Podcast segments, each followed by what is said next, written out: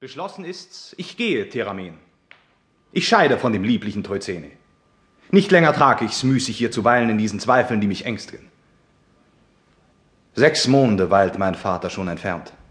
Nichts will von seinem teuren Haupt verlauten, nichts von dem Orte selbst, der ihn verbirgt. Wohin, o oh Herr, willst du ihn suchen gehen? In welchen glücklicheren Himmelstrichen gedenkst du, Theseus Spuren aufzufinden? Ja, wissen wir, ob uns der König nicht vorsätzlich seinen Aufenthalt verbirgt und während dass wir für sein Leben zittern, sich still vergnügt in neuen Liebesbanden. Halt, Freund, und sprich mit Ehrfurcht von dem König. Unwürdige Ursach hält ihn nicht zurück. Entsagt hat er dem wilden Recht der Jugend, Phaedra hat seinen flücht'gen Sinn gefesselt und fürchtet keine Nebenbuhlerin mehr. Genug, ich such ihn, folge meiner Pflicht, und fliehe diesen Ort, der mich beängstigt. Wie, Herr? Seit wann denn fürchtest du Gefahr in diesem stillen Land, das deiner Kindheit so teuer war? Wohin du dich so gern geflüchtet aus dem rauschenden Athen? Was kann dich hier bedrohen oder kränken? Freund, jene seligen Tage sind dahin.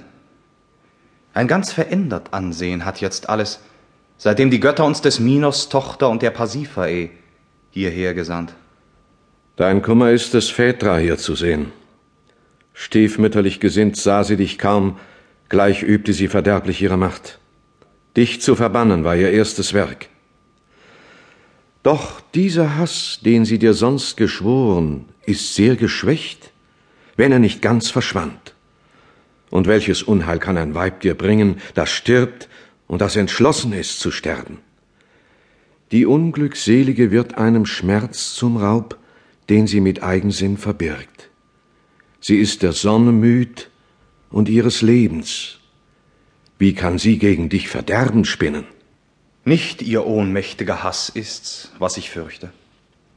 Ganz eine andere Feindin will ich fliehen. Es ist Aricia. Ich will's gestehen die letzte jenes unglückseligen Stamms, der gegen uns feindselig sich verschworen. Ach, du verfolgst sie, Herr? Die holde Schwester der wilden Palantiden hat sie jeder Brüder schwarze Meuterei geteilt. Und könntest du die schöne Unschuld hassen? Wenn ich sie hasste, würde ich sie nicht fliehen. Herr, wag ich's, deine Flucht mir zu erklären? Wärst du vielleicht der strenge Hippolyt nicht mehr, der stolze Feind der schönen Liebe, der mutige Verächter eines Jochs, dem Theseus sich so oft, so gern gebeugt. So lang von dir verachtet, hätte Venus des Vaters Ehre nun an dir gerächet. Du liebtest, Herr. Freund, welche Rede wagst du? Du, der mein Inneres kennt, seitdem ich atme, verlangst, dass ich den edlen Stolz verleugne, den dieses freie Herz von je bekannt?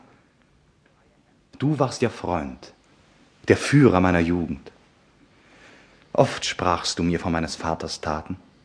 Du weißt, wie ich dir lauschte, wie mein Herz bei seinen edlen Waffentaten schlug. Wenn du den kühnen Helden mir beschriebst, wie er der Welt den Herkules ersetzte, mit Ungeheuern kämpfte, Räuber strafte, den Kerkyon besiegte, mit dem Blut des Minotaurus Kretas Boden färbte.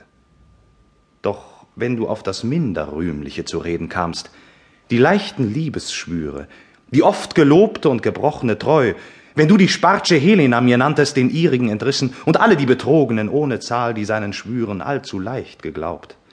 Ariadne, die dem tauben Felsenufer sein Unrecht klagt, und Phaedra, ihre Schwester, wie sie geraubt, doch glücklicher als sie.